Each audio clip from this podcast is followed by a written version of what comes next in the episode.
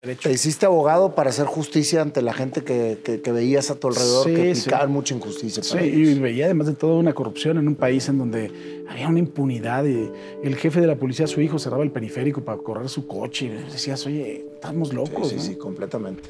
Y eh, después dije, pues a ver, yo tenía como la onda de más trascendencia, ¿no? De ser político, de todo ese tipo de rollos los traía muy en la sangre. Entonces dije, no, pues. Para hacer justicia. Sí, tengo que estudiar Derecho porque si no ¿Y esa aspiración política que tenías, la, cumpliste algún día? Fíjate que no, porque cuando hubiera estado en el momento de cumplirla me di cuenta que, que, por los medios de comunicación también se logra mucha más justicia que en los tribunales y mucha más justicia y no tienes que ser tan corrupto y tan hijo de la chingada como los políticos.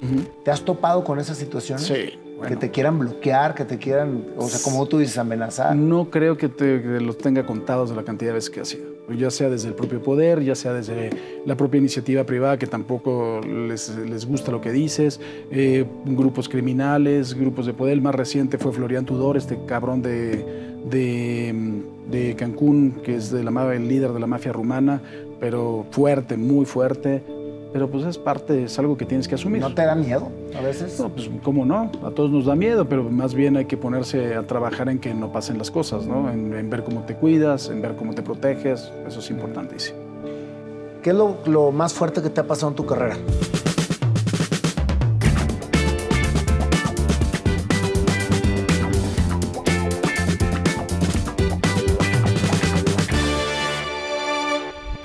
Paco, un honor tenerte en este programa. el honor es mío, querido Nayo. Me bienvenido siento, a tu casa. Me siento raro entrevistando yo a una persona, a una persona que se dedica precisamente a, las noticias. No, hombre, pues bueno, siempre es bueno contar eh, como catarsis, contar un poco de la historia, ¿no? Definitivo. Fíjate, Paco, que más que una entrevista, yo quiero una charla eh, con un amigo. Eh, la gente te, te admira, te sigue, te conocen pero nadie conoce todo lo que has hecho para poder llegar a estar donde estás. Sí. Y este programa precisamente el, motivo es llevar toda la historia del éxito atrás de lo que haces, de lo que te apasiona y lo que has logrado en ese éxito. Estoy a la orden. Dispara, Vinayo. Gracias, Paco. ¿Dónde naciste? En la Ciudad de México. Aquí en México. Sí, en la colonia Roma. Para, en la colonia Roma. En el hospital era el Santa Elena, que hoy es Ángeles, parte de este grupo. Perfecto. ¿Cómo fue tu niñez? Pesé 4.5 kilos y me di 53 centímetros. ¿Ah, sí? Sí. o sea, era yo un bodoque. Pero total. Sí, ¿eh? sí, sí. ¿Ahora estás flaco? ¿Estás delgado? Pues ahí tratamos. Vamos bastante al baño. Oye, Paco. Eso está muy bueno.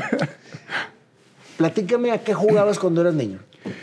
Eh, ¿A qué jugaba cuando era niño? Pues bueno, al principio, cuando me acuerdo del, de, pues, más chavillo, pues lo que jugábamos todos, ¿no? Ir a jugar fútbol, la bicicleta. Me gustaban mucho los perros desde siempre. Ahorita tengo cuatro. En ese entonces también me gustaba. ¿Salías a jugar a la calle? Fíjate que no. No salía tanto a jugar a la calle porque eh, se daban unas circunstancias particulares ahí en, en mi casa que mi mamá no estaba muy seguido, porque mis hermanos estaban muy enfermos. Entonces los tenía que, estaba con ellos en el hospital o se los tenía que llevar a Houston, se los tuvo que llevar varias veces. Entonces no estaba mucho y entonces como no había quien te pudiera, y mi papá estaba trabajando todo el día, él era gasolinero, entonces pues no te dejaban salir, porque dejarle la responsabilidad a la muchacha que me cuidaba pues era muy cañón. Entonces no salía mucho. Entonces empecé a hacer muchos este, juegos en la casa. A eso voy precisamente. Yo hago esta pregunta, Paco, porque creo que cuando somos niños venimos 100% descontaminados de toda la parte social y etiqueta a hacer lo que venimos a hacer. Creo que es la conexión más fuerte que tenemos con nuestra esencia. Y cuando jugamos en nuestra intimidad es donde estamos creando precisamente el mundo que venimos a, a, dar, a hacer, a realizarnos. Entonces, en ese mundo de intimidad más que nada, ¿creabas cosas? Sí, por ejemplo, con un dominó ponía como calles y ahí en las calles ponía mis cochecitos y toda la madre. Este, me gustaba mucho el base, entonces tenía un pasillo largo y con una manopla y una pelota de tenis pichaba y no tenía mal brazo, fíjate. Entonces, ese eran parte de los... Y era, finalmente, no lo recuerdo con ningún tipo de, angustia ni ningún tipo de tristeza, pero sí era un asunto medio solitario, porque, pero lo entendía tuve la capacidad de entenderlo por más chico que estaba de entenderlo, que pues no podía estar mi mamá ahí, ¿no? Claro. después me tocó ir también a pasar a ser parte de la comitiva, era una friega. A ver, platícame qué sucedió con tus hermanos, ¿cuántos hermanos son? Mira, éramos eh, originalmente cuatro, o sea, junto conmigo, pero mi mamá llega de España en la guerra civil, nace en 1936. Por cierto, un, eh, eh, anuncio, estoy leyendo un libro que me llamó mucho la atención, ahorita que te voy a hablar de mi mamá y de cómo vino. Mi mamá nació en el 36 y estoy leyendo un libro que se llama Pelea de Gatos 1936. A los madrileños les dicen gatos. Ah, no sabía. Y entonces, sí, y precisamente mi mamá nació en Madrid en 1936. Y se me cayó la quijada cuando en una de las escenas del libro se narra cómo van a un eh, van a un meeting con Primo de Rivera, que era uno de los falangistas, y el cine en donde se hace el meeting es en la calle de Bravo Murillo, en donde nació mi mamá. Entonces, tantas referencias me dejaron. ¿Y ese libro llegó a tus manos cómo? Estaba en Storytel. Lo vi y dije, ah, pues a ver. Órale. Sí. Vaya Entonces, mi mamá llega de, Madrid en 1900, bueno, sale, eh, nace en 36, viene aquí a México, se casa, tiene tres hijos, en viuda, se muere mi media hermana de leucemia y después se casa con mi papá. En ese entonces, cuando yo debo haber tenido por ahí de ocho años o siete años, se enferma mi primer hermano de distrofia muscular y eh, ahí es en donde empieza todo este asunto. Tienen que poner un marcapaso aquí en el Mosel, no le queda bien. Estaba pequeño. Tenía, muere como los 18, o sea, yo creo que eso debe haber empezado como los 15 aproximadamente. Y pues bueno, es todo el, asunto que tiene que ver. A mí no, yo no tengo esa enfermedad porque es una enfermedad que se pasa de hombres a hombres genéticamente. Mm. Y después también mi hermano le pasa lo mismo, tiene distrofia muscular y también se muere, pero eso ya cuando yo tenía 16 poquito más o menos 10 años. ¿Cómo, ¿Cómo fue para ti pasar dos muertes de hermanos? Pues es cabrón, ¿eh? O sea, es muy cabrón. Porque finalmente al primero no lo entendías y el segundo, pues era, pues tenías, lo, era muy cercano, era, era un segundo papá porque teníamos una diferencia de edad importante. Entonces fue muy, muy fuerte porque además eh, me tocó verlo casarse, me tocó que tuviera un hijo que también ya se falleció Ricardo, mi sobrino.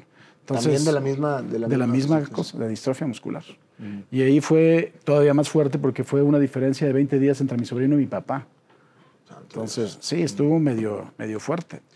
Tu mamá, este, con todo esto que pasó, ¿cómo, era su relación con ustedes? Maravillosa. Era, híjole, yo creo que nunca la vi, bueno, por supuesto la ves triste, ¿no? La ves llorando y tal, pero era una mujer muy alegre, era madrileña, entonces era de, de vinito, de, de, de, coplas, entonces era muy, muy buena, una relación muy buena. Creo que es muy importante el cómo, cómo van manejando esa situación los padres, porque definitivamente ustedes van creciendo en un marco de, una situación complicada, claro. de enfermedad.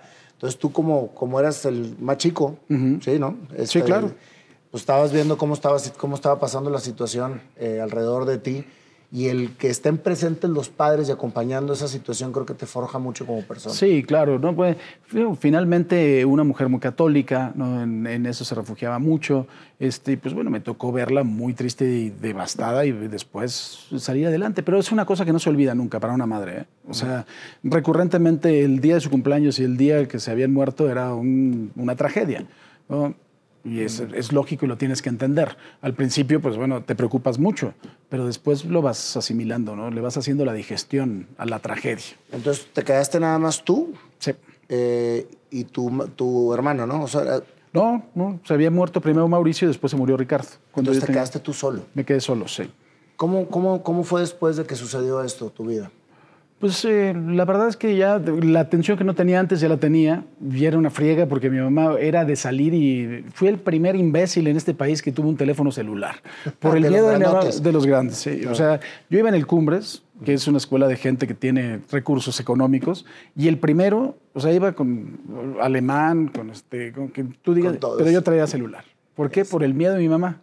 No por fregón, sino por el miedo de mi mamá para que me pudiera localizar siempre. Es que imagínate, pues se quedó solamente con un hijo. Sí, Toda la atención y todo el cuidado era para Sí, sí, pero eh, ese, ese sí fue un momento complicado, porque si iba yo a una fiesta, era terrible, ¿no? Bueno, si me dejaban ir.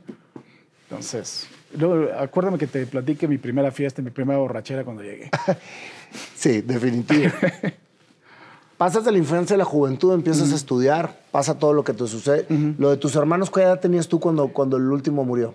16 años. Estaba 16 años. En segundo de prepa. O sea que estabas, estabas en, la plena juventud. Sí, sí. ¿Cómo fue tu juventud, Paco? Pues muy padre, ¿eh? La verdad es que tenía muy buenos amigos, un círculo de, de amigos ahí, de, de, los mismos compañeros de Cumbres. La verdad que fue muy padre, la pasamos muy bien viajes, este, la pasamos muy bien, muy a gusto, muy tranquilo. Yo tenía mucha facilidad para la escuela, mucha, pero mucha, mucha. O sea, no te puedo decir que era matado, sí estudiaba, pero tenía mucha facilidad. Entonces, bueno, me fue maravilloso. Gané dos veces una medalla que se ve que era el Optimus, es así como el Oscar. Y no era porque fueras nerd, era porque se te facilitaba. Sí, sí, porque esa medalla además de todo es por votación de todos los alumnos. Tienes que tener el mayor número de, de votos y tienes además de todo que tener más de 9.5 de promedio. Órale. Entonces sí era, estaba bueno. ¿Qué estudiaste, Paco? Yo estudié Derecho, en la Escuela Libre de Derecho. ¿Estudiaste Derecho por alguna razón específica de que te fueras a dedicar en un futuro a esto? No, era muy, te soñador, era muy soñador. ¿Qué te hizo estudiar Derecho? Porque veía un país con unas injusticias salvajes. Me tocó verlo en muchos sentidos, porque con todas las enfermedades de mis hermanos también me tocó ir a, a muchas cosas. O sea, cuando eh, la distrofia muscular en aquella época no se sabía, ni se sabía ni siquiera dictaminar, o sea, no, no la podían determinar, no sabían que existía. Entonces, imagínate, eso te hace que si la ciencia no te da la respuesta, pues empiezas a ir a lo esotérico. Entonces visité hasta un pinche médico brujo ahí en tu tierra, en Monterrey, en ah, una caverna. Órale. Te lo juro. O sea, una cosa, buscando por todos lados la solución. Por todos lados. Porque verdaderamente no había ni siquiera eh, que se pudiera hacer el, dictamen de la enfermedad. Entonces, eh, de verdad que acabamos médicos brujos, cabrones que te, te hacían así, te sacaban una bola de, de, carne, ya salió, y la chingada decías, ay, cabrón. ¿no? Puros charlatanes. Claro, porque después finalmente se empieza a conocer la enfermedad, va a Houston otra vez Ricardo y es cuando le dicen, no, no, no, a ver, ni te preocupes, ¿eh? esto se llama distrofia muscular, ah, y te queda así, ¿eh? con la frialdad de los gringos, y te quedan seis meses de vida. Y a los seis meses se murió. O sea, contados. Wow. Esa parte de, lo que tú eh, empiezas a, más bien decides estudiar Derecho, dices que por las injusticias que había en el país, ¿qué les pasó a ustedes que, que, que, te hizo empezar a ver todo esto? Pues la verdad es que a nosotros en particular, no te digo, estabas si te acuerdas, estábamos sujetos ahí a un régimen medio de terror, ¿no? Porque era la época del dorado autoritarismo del PRI en este país. Y la verdad es que si no tenías un amigo político de buen nivel, pues eras nadie, ¿no? Y te podían pasar muchas cosas. La verdad es que no nos pasó nada en particular, o sea, ni demandas, ni nada. Pero sí veías a la gente que estaba de verdad jodida, ¿no? Y veías las injusticias que se daban. Y dije, oye, esto no me parece. Entonces, ahí voy. A o sea que te hiciste abogado para hacer justicia ante la gente que, que, veías a tu alrededor que aplicaban mucha injusticia. sí, y veía además de todo una corrupción en un país en donde había una impunidad. Y el jefe de la policía, su hijo, cerraba el periférico para correr su coche. Y decías, oye, estamos locos. Sí, sí, completamente. Se nos olvida, ¿eh? Se nos olvidan esas épocas en las que, sí, ¿no? en las que todos se, como que se veía que estaba bien, sí, claro. pero en realidad todo estaba mal. Oye, López Portillo, la señora Carmen Romano de López Portillo, vieja loca, que entraba a un restaurante y pedía el piano. Y si le gustaba un cabrón, se lo sentaba en la mesa. Oye, ya se los olvidó, ¿eh? Y eso pasó, y pasó con De la Madrid también, y la este, retaíla de hijos que tenía, los hijos de los jefes de la policía. No, no, esto era, esto era un desmadre. Totalmente. digo, sigue siendo. Sigue siendo. Diferente, pero un desmadre. Algo de lo, que, de lo que tú soñabas con tu mundo cuando eras niño, cuando jugabas, ¿lo conectaste con lo que después empezaste a hacer? Pues no puedes dejarlo inconexo. O sea, no lo puedes dejar inconexo jamás. O sea, tiene que ver precisamente con tus juegos, pero también tiene que ver con tus temores. Tiene que ver con tus vivencias, eh, tiene que ver con tus dolores. Entonces, eh, eh, algo que me formó mucho fue ese sufrimiento de mis papás también. Mi papá no era papá de mis hermanos, pero asumió absolutamente todo lo que tenía que ver con ellos. Entonces, o sea, el único hijo eh, de, los dos papás eras, eras tú. yo, sí. Y mi papá acabó pagando las operaciones y todo el asunto. O sea, realmente fue. Un, padre un, padrastro presente. Sí, y además no era la época que había seguros médicos. ¿eh? En esa época no existía el seguro médico. Entonces, vete a una hospitalización en Houston y ponle un marcapaso. No, no, te va muy cañón. Entonces, creo que esa fue una demostración importante. Definitivamente. Sí, entonces eso finalmente te va formando te va formando como hombre y, por eso quizá entré a la Libre de Derecho. De haber sabido que me dedicara a esta chingadera, no hubiera estudiado ahí en la Libre de Derecho, porque no tienes una idea las friegas. Son cinco años, exámenes este, anuales y orales. Pero obviamente te dio toda la estructura que tienes de conocimiento para poder después empezar con todo esto, ¿no? Sin duda. Y ahorita me vas a platicar cómo empezaste en esto. Sí, claro, sin duda. Ahora sí, platícame de tu primera fiesta. Ah, pues eh, estaba yo terminando prepa y este, entonces ya le pido a mi papá, me pidió en, en aquella época, me, me, me llamaba un viejillo muy simpático. Me dice, oye, yo no quiero que tomes esa chingadera de Bacardí, porque luego vienes oliendo albañil. Dije, "Ah, Está bien, pero le dije, pues el... Ah, ok. Se saca el American Express, que en aquel entonces traer un American Express era como haber sacado este, un Rolex con diamantes. Sí, era estatus, era estatus. Tú compras una botella de whisky y eso quiero que tomes. Ah, está bien. Oye, ¿me puedo llevar el coche? Sí, llévate el coche. Y entonces llego, este, pues ya, primer fiesta, y tenía yo que llegar a las 2 de la mañana y llegué como a las 3 y media. ¿no? Y entonces había un portón como de cristal estaba yo con la llave tratando de abrir, pero media hora. Y entonces ya puedo abrir. Y mi mamá atrás. Mira cómo vienes. ¿No te da vergüenza? Le digo, vergüenza te debería dar a ti que me tienes ahí en el frío media hora y vengo pedo. Aparte, ustedes me dijeron qué tomar y todo, sí, ¿no? y después, no, mi mamá no estaba muy de acuerdo. Y después me dice, ¿no te da vergüenza? Le dije, mira, ayúdame a dejarlo. me ponía yo pedo muy simpático. No me habló como una semana. ¿no? Pero sí, así fue. a dejarlo. Sí, sí. Oye, bueno, pasa tu época de estudiante. ¿Ahí tenías definida cuál era tu pasión, Paco? Mira, yo tenía dos pasiones, una de las cuales sigo eh, conservando. Desde secundaria me fascinan los aviones, me siguen fascinando. Y de repente cuando puedo voy a pilotear un poco, hago horas de simulador y tal. Me ¿Estudiaste, fascina. estudiaste para poder... No, este, estu- no he estudiado. La verdad es que tengo muchos amigos capitanes y son los que me sentaban en el simulador de Aeroméxico, me decían y tal, entonces ya le, le vas aprendiendo. ¿no? Eh, Como tal, no he, tomado, no he tomado clases, que es una de las cosas que tengo pendientes y lo voy a hacer. Y eh, después dije, pues a ver, yo tenía como la onda de más trascendencia, ¿no? De ser político, de todo ese tipo de rollos los traía muy en la sangre. Entonces dije, no, pues Para tengo- hacer justicia. Sí, tengo que estudiar Derecho porque si no. Y entonces empecé ahí a buscar. Primero fui los curillas de los regionales querían que me fuera a fuerza a la, a la náhuac. Fui a la náhuac y me tocó la suerte de que el director de la carrera era un magistrado del Tribunal Superior que daba clase en la libre también. Me dijo, no, no, no, no vengas aquí a desperdiciar viendo nalgas. Me dice, te vas a la libre. Y ahí estudié. Y claramente me equivoqué, porque me lo hubiera pasado mejor en la náhuac. Sí, pero bueno, aprendiste mucho. Sí, no, sí. Tengo que Definitivamente. decir, no, es, un, es una escuela maravillosa la libre. ¿Y esa aspiración política que tenías, la, la- la cumpliste algún día? Fíjate que no, porque cuando hubiera estado en el momento de cumplirla me di cuenta que, que por los medios de comunicación también se logra mucha más justicia que en los tribunales y mucha más justicia y no tienes que ser tan corrupto y tan hijo de la chingada como los políticos. Entonces eh, me di cuenta de verdad del poder que tienen los medios de comunicación para ayudar a la gente. Algún día eh, entrevistando a Anabel Hernández, hoy tan famosa por los libros que ha hecho, ella me decía que, le dije, oye, ¿cuál- ¿qué ha sido lo más importante que has hecho en tu carrera? Me decía, fíjate, lo más importante que hice es un día que fui con Fox y a las barrancas aquí de Álvaro Obregón y pude ayudar a que un señor que no había salido de la barranca porque estaba discapacitado, lo sacaran de la barranca y después le dieran una casa. Y realmente es que ese tipo de cosas son las historias que puedes contar desde esta tribuna. Entonces, si lo que quieres es ayudar, aquí se puede ayudar mucho. ¿Eso fue lo que te, te hizo tomar la decisión de empezar a buscar un lugar dentro de la comunicación? No, eso fue una cosa totalmente casuística, o sea, fue una casualidad totalmente. Yo cuando estaba estudiando en la Libre, en eh, Seminario de Investigación Jurídica, que es una de las primeras materias, me tocó una maestra que se llama María del Carmen Carmona Lara. Ella era la presidenta de la Academia Mexicana de Derecho Ambiental en aquella época. Y entonces ella fue la que tuvimos una buena relación, aunque ella es muy, eh, es una mujer muy especial en todos los sentidos. Y me dijo, ¿sabes qué? Tú te deberías dedicar al, al ambiental. Esa es una gran rama del derecho y, les, y tienes, tienes madera. Y me dijo, es más, al derecho penal ambiental porque ni siquiera hay un solo abogado que maneje derecho penal ambiental. Y dije, ok.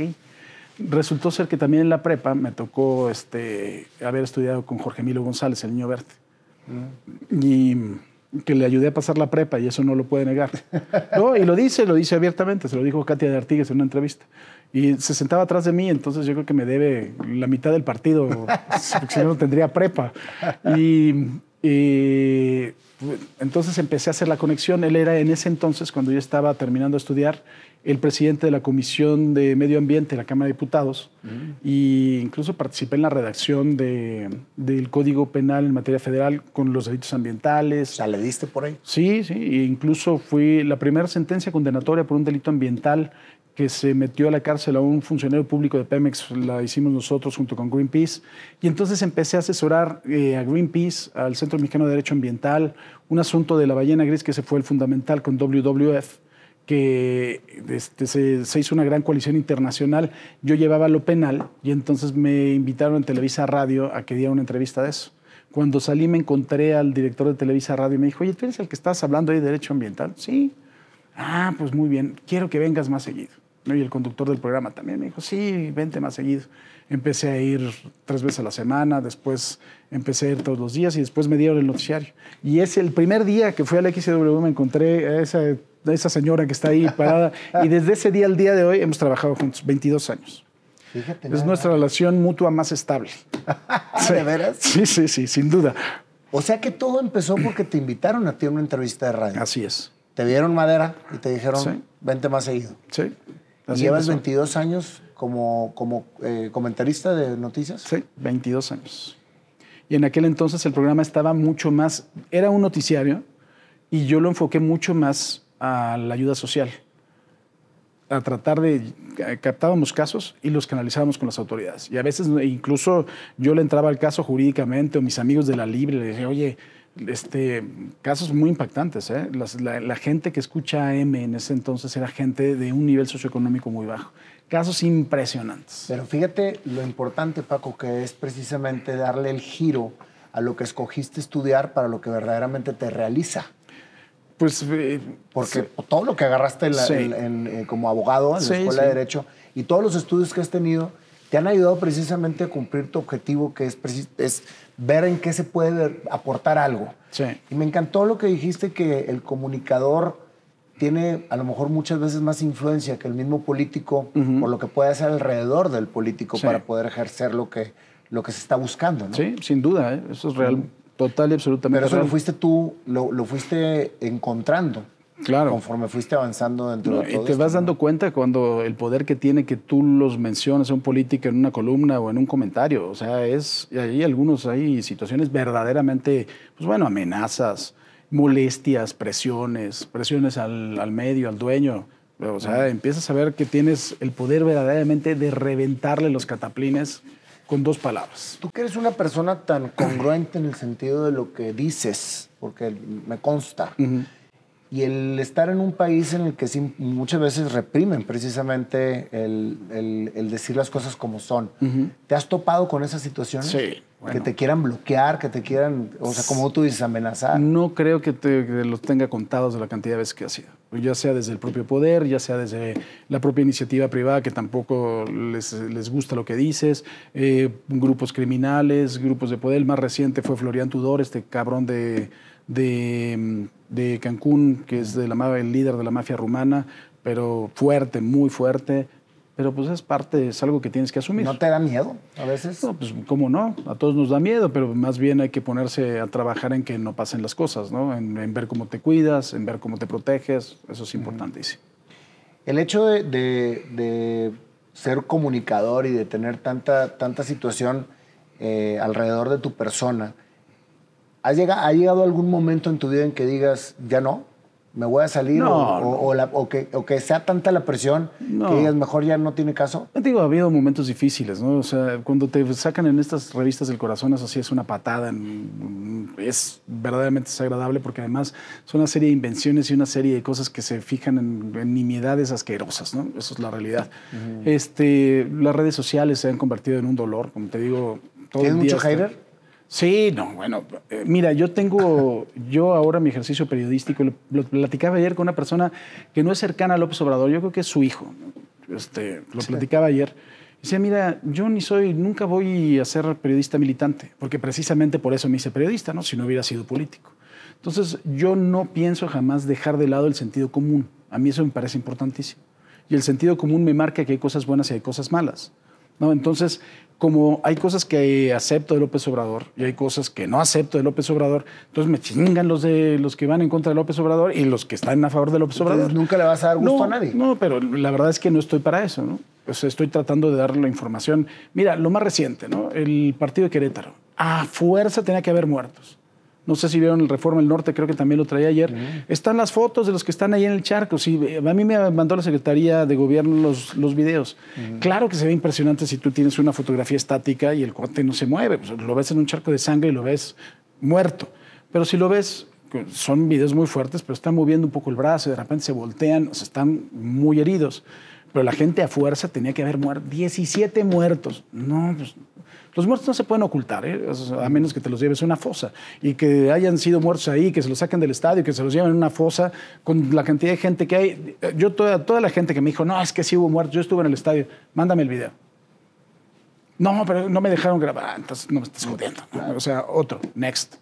O sea, esos. Y en redes sociales, bueno, la gente mentándome la madre porque estaba yo encubriendo al. o sea, es todo.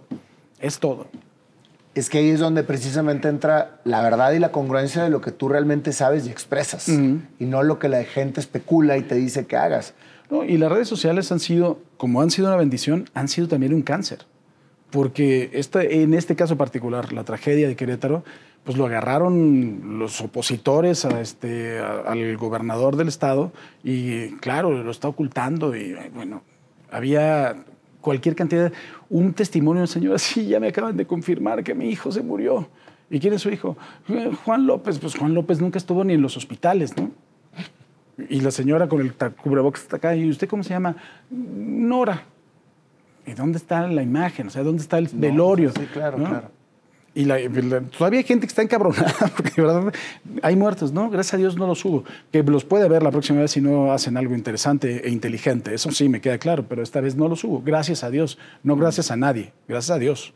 Sí, no, no, porque fue algo tremendo lo que, lo que sucedió en realidad. ¿Qué pasa con tu vida personal alrededor mm. de una vida pública? ¿Cómo llevas las dos cosas? Pues mira, me preocupa nada más por mis hijas. O sea, eso es lo único que. ¿Te casaste? ¿Cuándo te casaste? Me casé dos veces. Eso no se estés preguntando. me casé dos veces con la mamá de mis hijas. Eh, tengo una hija de 23, una hija de 25. Este, me divorcié, me casé otra vez. Estuve casado poquito tiempo, 11 meses. Y corrí, dije, no voy a hacer. Y la verdad es que en la vida personal lo que tratas de hacer es. Tienes que asumir que lo eres o sea, tienes que asumir que si vas a un lugar público, ten cuidado porque cualquier cosa puede... Y me ha pasado 25 cosas. Hasta, digo, tener novias que le venden historias y fotos a telenovelas, o sea, a telenotas. Sí, sí. Eso me ha pasado varias veces. Hasta, pues bueno, el cariño de la gente también es inconmensurable. ¿eh? De verdad es impresionante. Cuando tú vas a un lugar público, un aeropuerto, cuando vas a un restaurante, es una, eso sí es una maravilla. Y compensa la, otras, las otras cosas. O sea, sabes que pues así son. Definitivo. Ahora, ¿tú nunca pensaste que te ibas a volver público? No, la verdad es que no era una cosa que estuviera dentro de mis... Fue como tú dices, una causalidad. Sí, pero le vas haciendo la digestión poco a poco. Y además, una de las cosas que lo platicábamos aquí fuera del aire, en la medida en que no te la crees, o sea, de que sabes que, a ver, la, la televisión legitima sus mensajes y también legitima al mensajero. Eso es una cosa impresionante. Entonces, en esa medida tienes que entender que a ti te legitima como mensajero ante la gente que estés en televisión o en radio. Y el día que no estás, no eres absolutamente nadie. Entonces, eso lo debes de saber todos los días y tenerlo muy claro cuando empieces el noticiario. Porque este medio no es mío. ¿eh? Y al día siguiente a lo mejor no soy necesario. Entonces lo tienes que entender y en ese sentido, pues estás con los pies en la tierra tranquilito haciendo tu chamba y disfrutándola muchísimo, que eso es lo que hago, disfrutándola muchísimo. Sí, sí, sí. Y se nota que lo haces. Sí. ¿Cuál fue lo, que, lo que hizo que explotara tu popularidad? Pues ¿Hay algún suceso? No, yo creo que ha sido el trabajo constante. Trabajo constante. Mi estilo muy frontal, este, pero ha sido trabajo constante. Ha sido. O sea, llevo 17 años en imagen. Y 17 años en que no he salido un solo día del aire. Entonces, eso Es, sí, esa es la constancia. ¿Y, eso cuándo pasas de radio a televisión? Fíjate que yo estuve primero en la XW, como te conté, después me fui a Radio 13. Cuando estaba en Radio 13, me llaman de Canal 11 para hacer un eh, programa que se llama Círculo de Ideas. Ahí conozco a Don Olegario y entonces ya este, finalmente nos ponemos de acuerdo con el patrón, con Olegario Vázquez Aldir, y me traen para acá. Y entonces, eh, por ahí estaba yo coqueteando con TV Azteca cuando me avisan que habían comprado Cadena 3. Y entonces me dicen, pues deja de coquetear. Y vente para acá. Y vente para acá. Y desde ahí empiezo.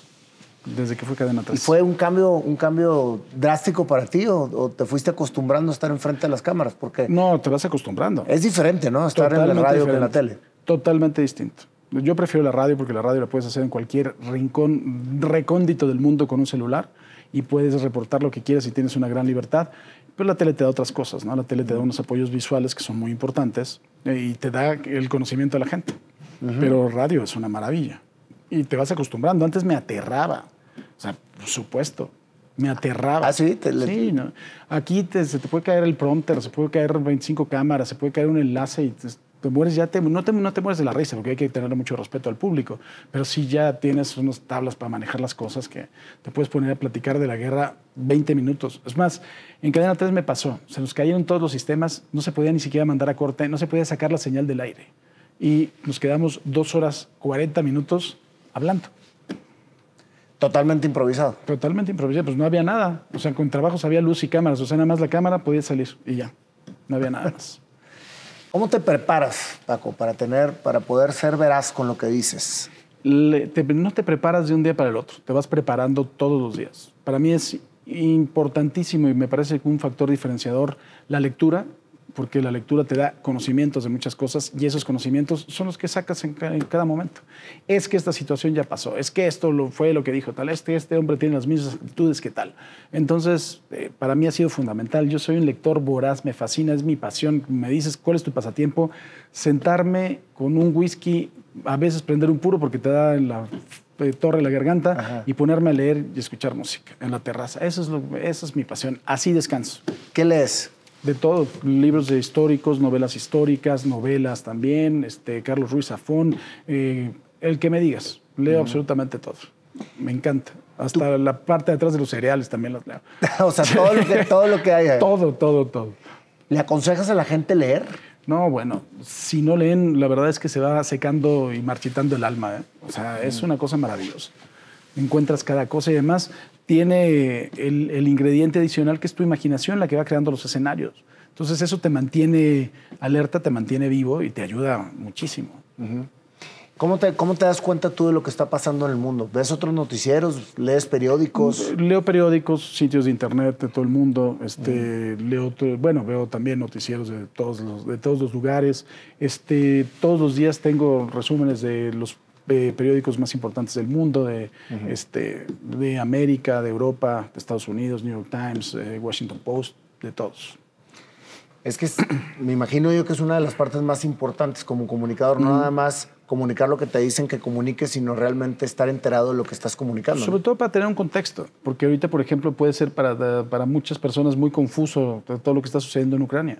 O sea, no, si no tienes un poquito de contexto de qué era la Unión Soviética, este de en dónde está Ucrania, cuál es eh, la integración étnica del país, eh, qué es lo que tiene que ver con el idioma, por qué hablan ucraniano, por qué hablan ruso. Si no tienes ese contexto, ese contexto, difícilmente se lo vas a poder explicar a los demás. O sea, se lo tienes tú que tener y entonces ya que lo tienes, sabes qué es lo que está, por qué la propaganda de que son neonazis, este, por qué todos son drogadictos. Entonces empiezas a entender ese asunto de la propaganda ¿no? y de la ideología.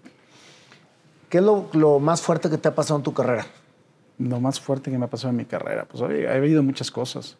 Este, yo creo que las Torres Gemelas siempre ha sido una cosa importante. Este, ver situaciones en Afganistán también ha sido muy importante. El sepelio de Hugo Chávez. Em, eh, digo, pero lo más fuerte yo creo que te pasa en el día a día. O sea, cuando tienes que dar una noticia de una niña que violaron y que mataron, eso es, eso es fuerte todos los días. Y, no, y eso, además de todo, tiene que ser lo más fuerte para todos como mexicanos y que siga pasando y que pasa todos los malditos días. Eso es fuerte. O sea, porque finalmente las Torres Gemelas pues están en Nueva York. Hoy Hugo Chávez estaba en Venezuela. Pero aquí que esto pase todos los días. Es una cosa terrible. Y, de lo que nos enteramos, porque hay muchas cosas que no te enteras y que, y que suelen pasar. Sí. Definitivamente. Ahorita ya en el momento en que estás, Paco, en el momento de tu vida que estás, ¿cómo te sientes? ¿Estás, estás siendo congruente con lo que realmente soñabas hacer? Sí, me siento muy bien. La verdad es que todos los días los resultados cada día van mejor. eh, la lucha siempre había sido ganarle a las otras televisoras, nada más que tienes una que tiene 70 años y la otra que cumplió 28, y nosotros vamos a cumplir 6. Entonces, finalmente la televisión es un monstruo de costumbres. Y ese monstruo ha cedido a seis años de, de estar al aire y me ha dado una gran satisfacción.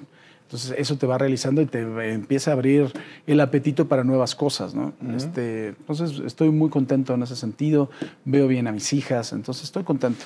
¿Convives mucho con ellas? Lo más que puedo. Ahorita una vive conmigo, la otra está en el extranjero, pero una vive conmigo, entonces convivo bastante con ella. Yo creo que más de lo que ella quisiera. Pero qué, qué, qué, bueno que lo puedas disfrutar, sí. o sea, que, lo, que lo puedas hacer parte de tu día a día, ¿no? Sí, Completamente. Oye, Paco, este, sobre lo que viene siendo las redes sociales uh -huh. versus la televisión. ¿Estás haciendo un, un mix en, en, en, poder conjuntar las dos partes o nada más sigues muy enfocado en la televisión? ¿Qué futuro tiene la televisión con las redes sociales? Pues mira, yo creo que no lo hemos entendido bien o no lo hemos medido bien en lo que, en lo que es este país. Eh, yo no estoy de acuerdo en que vaya a desaparecer la televisión, como decían que iba a desaparecer este, otros medios cuando iba eh, apareciendo. Yo no creo, cada uno ha tenido su lugar, yo he tenido su existencia y su permanencia. Iba a desaparecer la radio cuando eh, apareció la televisión y no ha pasado, ¿no? y siguen siendo dos medios totalmente distintos. Las redes sociales a mí me parece que son medios totalmente distintos. Yo no lo hago, yo no los compenetro, pero quien sí lo hace es la empresa. Y a la empresa le ha funcionado muchísimo. Okay. O sea, porque tiene una gran cantidad de views, de reproducciones, y tiene una fuerza muy importante imagen en las redes sociales a través del trabajo de los contenidos que le estamos generando nosotros. Eso me parece extraordinario. Ahora, tenemos que ir a los números y tenemos que ir a este país. O sea, para no ser simplista y decirte que el IFT, el Instituto Federal de Telecomunicaciones, la última encuesta que hizo, marca que el 94% de los mexicanos obtienen su principal fuente de diversión en la televisión abierta. O sea, 94%. Actualmente. Actualmente, lo acaba de hacer, este, creo que fue de agosto del año pasado. 94% de los mexicanos, su principal fuerte, fuente de entretenimiento es la televisión abierta. Eso habla también de la economía del país, habla también de una distribución de la señal de Internet y habla también de una facilidad que tienen los contenidos de televisión. O sea, desgraciadamente tenemos que entender que en este país la educación y el desarrollo socioeconómico todavía tienen mucho que hacer. Claro. Para que tú, una persona, hay mucha gente que prefiere que, prefiere que tú le des el contenido y cree en tu contenido y punto. Y es, le parece mucho mejor que estar buscando, ah, es que yo tengo interés en, eh, imagínate, no sé, en la Sierra de Guerrero. A ver, este, vamos a ver cuál es la situación de la venta de amapola en el mundo. No lo van a hacer, ¿eh? Uh -huh. O sea, falta mucho para que eso suceda. Claro. ¿no? Y yo creo que además de todo seguirán en líneas paralelas. Ahora, las propias redes sociales están implosionando en sí mismas. ¿eh? O sea, Twitter antes de que era una, era una red divertidísima. Mm. Ahora se ha vuelto un excusado en el que cada uno excreta sus frustraciones y le jalan. Y la verdad es que cada día está ya más desuso por eso, porque además de todo ya notas un uso político impresionante y de verdad salvaje y criminal de, de, de Twitter. Y entonces ya se volvió una flojera. ¿Por qué surge Instagram y por qué empieza a tener tanto éxito? Pues porque ya de Twitter, hasta ya los políticos publican sus pinches comunicados en Twitter, que no debería sí, de ser. Sí, claro. O sea, ya ahora la forma oficial de comunicar de muchos es a través de Twitter. Eso sí, hasta ilegal, ¿no? Pero bueno, ¿no? por eso surge Instagram. Instagram se vuelve más divertida. Todavía sigue, por eso surge TikTok y TikTok tiene un... ¿Por qué es divertido? Porque todo el mundo le perdimos el miedo al ridículo gracias a eso. ¿No? Gracias a Erika Buenfil. La, la, Qué bárbara, ¿no? sí. Ella fue de las primeras, sí. ¿verdad? Pero además de todo... Pues tú te aventaste un bailecito, ¿no? Fíjate, eso fue una cosa importante. O sea, primero nadie escuchó bien qué es lo que decía. Yo bailaba todas las mañanas porque además estaba en mi, eh, en mi eh, vestidor. Ponía música y en lo que me estaba les decía, pues fíjense, hoy vamos a hablar de esto y de esto y de esto. El día que sucedió eso, que además de todo, los Levarón son muy amigos, son, de verdad, los hemos los he entrevistado mucho, incluso los entrevisté sobre el tema del bailecito, o sea, para que la señora esta, que está más seca que otra cosa, entienda, ¿no? los entrevisté al respecto de eso, que además yo no puedo entender, bueno, mejor seguimos en lo nuestro. Cuando yo estoy en el bailecito, resulta ser que eh, yo dije, Dice el presidente que ya no hay violen violencia en México. ¿Cómo es posible que diga esto cuando mataron a niños y no sé, allá en Sonora, en, las fronteras, en la frontera con Chihuahua? ¿Cómo es posible que lo diga? Yo estaba hablando del presidente, nunca estaba refiriéndome a eso. Claro. O sea, no tenía nada que ver. Pero hay un político que precisamente es el que paga todo el, el ejercicio de comunicación de esta señora, y que es Miguel Ángel Osorio Chong. Y entonces, como yo ya andaba diciendo de los desvíos que había eh, ordenados por él en la Policía Federal, porque tengo un expediente bastante completo que me dio el comisario de Asuntos Internos, que está muy bien estructurado, y como yo además de todo estaba diciendo que la casa en la que se transmite la señal del personaje, que está en Palmas, una casa que debe costar nada más el puro terreno unos 2 millones de dólares, pues bueno, es también de Osorio Chong, pues entonces eh, había que callarme. Y sí me cayó, pues me distrajo bastante. Sí, ¿no? sí, sí. Porque saliste a defender. Sí, pues bueno, me Que pareció era lo que, decías ahorita. O sea, cuando estábamos platicando atrás de cámaras, decías, o me dedico a comunicar Sí, claro. o me dedico a defender. Entonces Sí. me voy a dedicar a comunicar. Pero hasta eso ha cambiado. O sea, en ese momento sí era una crisis importante. Ahorita vuelve a pasar, te mueres de risa. O sea, a mí me preocupa porque le preocupó a la empresa. ¿eh? Tampoco te creas que, ay, eres un pendejo. Ah, pues sí, hombre, es, es lo que desayuno, ceno y como todos los días. Y mi mamá ya se murió, entonces no me, las mentadas de madre las endoso. Pero si le preocupa a la empresa, es entonces el problema. La verdad es que a mí me tiene ya con bastante poco cuidado. Porque además ves como la gente, como dirían, y yo soy muy grosero, ¿eh? En- y hasta al aire digo groserías. La gente se sube el tren del mame. ¿no? Y entonces, este, este cuate, ¿cómo se llama el experto en, en guerra? El, el experto en internacional. ¿Cómo es posible que hayas dicho esto? Le dije, oye, ¿ya escuchaste? "Eh, no, pero de todos modos. Wow. O sea, por Dios. O sea, todo el mundo se sube y todo. Me tocó una cantidad de personajes que dices, bueno, o sea. Pero bueno, finalmente de eso se trata. y También conoces el nivel intelectual de muchos de los que están ahí, ¿no? Y el uso que les dan en las redes sociales. Claro, definitivamente. Sí. Sí, sí vi, sí vi cómo, cómo trataste ese tema y creo que lo trataste muy bien, de, fron- de frente, o sea, de frente y, y explicando lo que realmente querías transmitir. Claro. Pero muchas veces las redes sociales confunden. Y no solo Y- y- confunden, ahí había un interés, incluso se le metió dinero. O sea, ahí había un interés de este político, de Miguel Ángel Osorio, eh, precisamente de atacar, de desacreditar. Y es, a ver, es un muy buen plan, ¿eh? O sea, si, un, si el periodista que está diciendo que fuiste un corruptazo sale burlándose en un bailecito de la familia Levarón, dices, este es un imbécil. ¿Cómo le voy a creer? Pues, o sea, él fue clarísimo lo que quería hacer. Pero, pues bueno, yo a lo mejor fui un imbécil, ofrecí una disculpa, entrevisté a los Levarón, me dijeron, oye, en ningún momento nos sentimos ofendidos. ¿eh? Puse incluso, está en Twitter, el extracto en donde dice, oye, eso no tiene nada que ver, tú eres el único que siempre nos ha apoyado. O sea, sabemos que no lo hiciste con falta de respeto. O sea, eso es lo que dice la familia. Pero los cabrones de Twitter estaban muy ofendidos todos. El papá del- de las niñas fue el que me dijo eso. Imagínate nada más la paradoja, ¿no? Entonces, era una locura. Y lo único que dije es, bueno, se sintieron ofendidos, está bien. Sí, fue, fue, fue algo difícil, pero lo, que, lo, lo hiciste bien. ¿Te arrepientes de algo de lo que haya pasado en tu vida, Paco? No, no. ¿Cambiarías algo de lo que ha pasado en tu vida? No, no, yo creo que todas son experiencias que te van formando. Todas, absolutamente. La verdad es que no, no me arrepiento de nada. Han sido cosas, claro, muy buenas, cosas muy malas. ¿Cómo te vas a arrepentir de cualquier cosa que tú hagas si ya la vida se te murió la mamá, el papá, el sobrino, dos hermanos? Pues, este, no creo que sea eh, algo. No te puedes arrepentir cuando la vida verdaderamente te ha dicho exactamente lo verdaderamente importante y cañón que puede haber. Que puede haber. No, no, al revés. Feliz. ¿Cuándo empiezas a estudiar aviación? Porque es lo, lo que te falta por, ter- por terminar de cumplir. yo no, no creo que pase de, de la mitad de este año. Ya de plano. Sí, sí, sí. Ya tengo y dónde y todo. Son muy amigos míos. sí, sí. Quiero empezar desde avionetita. Qué padre. Sí. Nunca es tarde para hacer lo que realmente te gusta. Sí, ¿no? y, Y eso- eso es- me apasiona, ¿eh? Me apasiona. Fíjate cómo, cómo terminó eh, haciéndose de cierta manera, este, Paco, lo que tú fuiste construyendo para que se hiciera. Sí, O sea, eso es lo que a mí me, me impacta de todas estas historias de personas que han alcanzado el éxito haciendo lo que les apasiona. Que vas encontrando el camino y te vas haciendo de tus herramientas alrededor de ese camino para poder lograr el objetivo de sentirte pleno, güey. Que yo creo que es tu caso. O sea, te sientes pleno, te sientes realizado. El trabajo que haces está valiendo la pena. sí, totalmente. Y, Y es- además me divierto muchísimo. ¿eh? Y me divierto Te diviertes mucho, sí. exactamente. Imagínate cumplir, hacer que la ley se cumpla y divertirte, güey. Sí. No, y ayudas, de verdad que ayudas. O sea, eso es maravilloso. De verdad, a través de las redes, eso es lo, lo bueno que tienen. Me han llegado una serie de casos, de verdad, terribles y que hemos podido sacar adelante. O sea, ¿Lees todo lo que te manda la gente? casi todo. Sí. Sí, ¿Y has sacado casos en los que te has involucrado para poderlos resolver? sí muchísimo. De las redes. Muchísimos. Ahí es un buen punto de las redes. Sí, sí, claro. Hay una comunicación más directa con, la, con, el, con el protagonista que te puede apoyar para sacar adelante lo que quieres. Sin duda.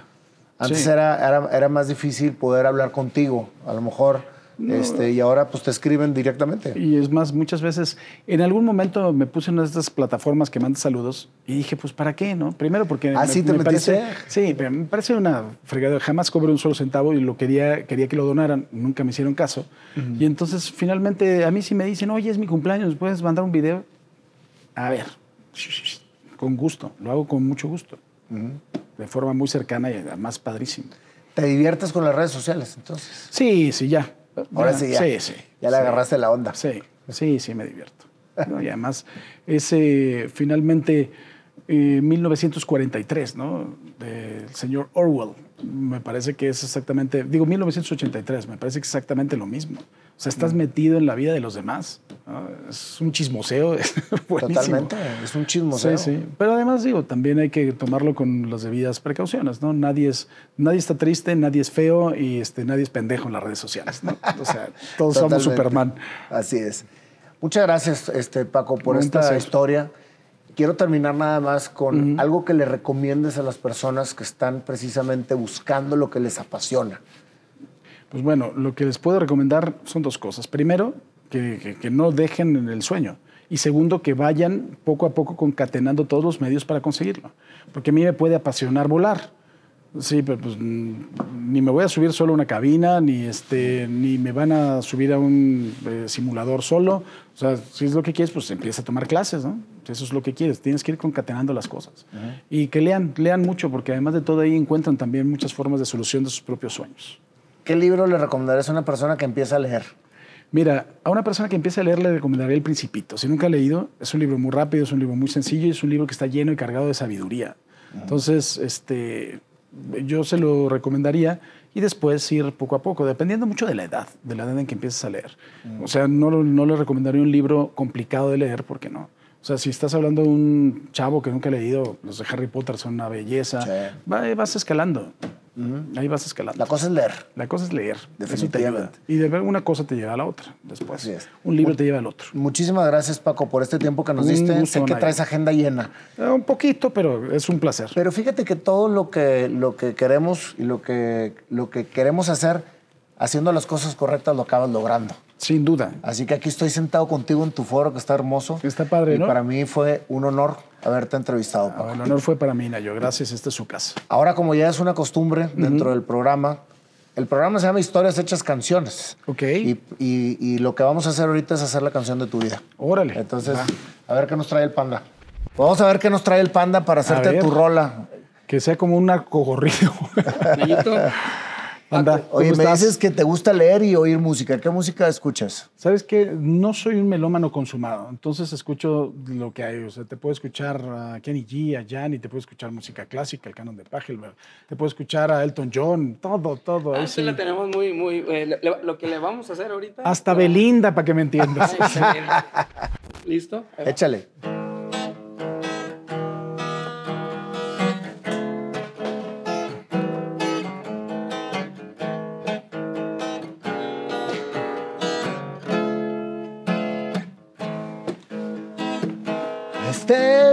Historia de Paco que empezó a visualizar que había injusticia a su alrededor y así empezó a forjar el camino para encontrar la justicia en los demás. Fue pasando por muchas cosas y se enfocó. Cosas que pasan te forjan tu personalidad. Ser una persona y no una víctima de lo que fue. Sacar, fortalecer y ser congruente con todo tu ser. Te metiste a estudiar derecho para poder ejercer situación de desigualdad. Saliste y una coincidencia te hizo empezar en los medios a influenciar. En la radio un día te entrevistaron. Programas te invitaron. Y así, 22 años después, sigues siendo un comunicador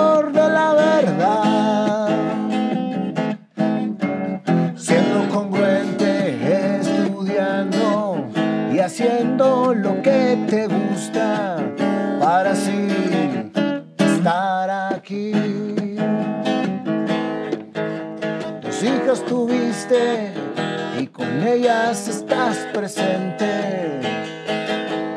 Balanceas las cosas para ser tú. Comunicas lo que debes de comunicar. Y cuando alguien te intenta a ti callar, no te da miedo no paras de hablar. Ese es Paco Sea que viene a informar y que si a alguien no le gusta, nadie lo va a parar. Congruencia y pasión, eso es tú.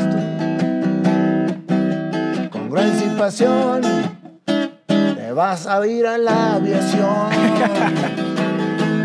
Eso es lo que faltaba para aquí terminar. La historia de Paco aquí acabó.